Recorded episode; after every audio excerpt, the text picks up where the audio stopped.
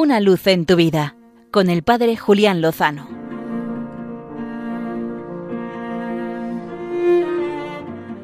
Muy buenas amigos de Radio María.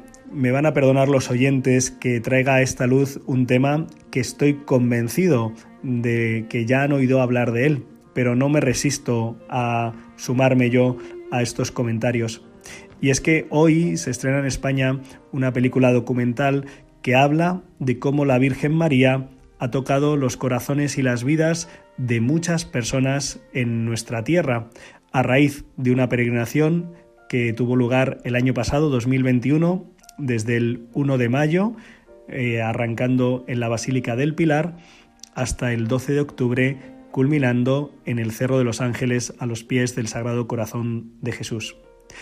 Tuve la oportunidad de participar muy escasamente en esta peregrinación y aunque seguí algunos de sus pasos, debo reconocer que no pensaba que la Virgen había tocado tanto, había hecho tanto en la vida de tantos hermanos. Y por eso, al conocer estos testimonios, me he decidido también yo a compartirlos en este pequeño espacio.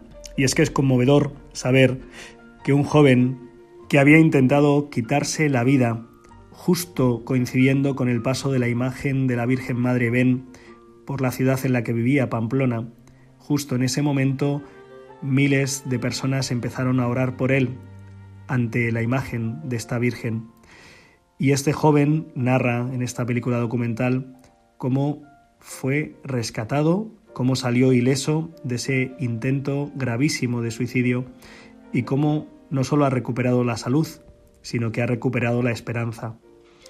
Y conmueve ver a un matrimonio con una hija con una grave discapacidad narrar cómo la imagen de la Virgen al paso por su domicilio trajo la sonrisa, la alegría y la esperanza a esta pequeña y cómo ella les pidió a sus padres que siguieran la peregrinación de la Virgen hasta el mismísimo Santiago de Compostela, 300, 400 kilómetros más allá de sus domicilios.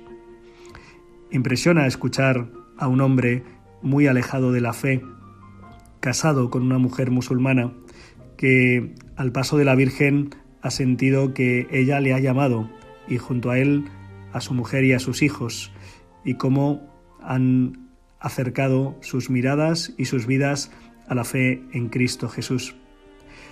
E impresiona conocer la curación portentosa de una joven alicantina que había tenido que dejarlo todo debido a una gravísima enfermedad.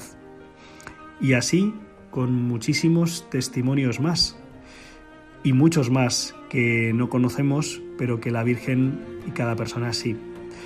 Así que una invitación a dejarnos tocar por nuestra Madre en esta semana en la que tenemos en mente y en el corazón la medalla milagrosa de nuestra Madre y que no nos cansemos de pedirle que venga, Madre, ven, ven a nosotros porque lo necesitamos. Sigue viniendo a nuestras vidas y a nuestros corazones, porque así estaremos seguros de que con el Señor lo mejor seguro está por llegar. Una luz en tu vida con el Padre Julián Lozano.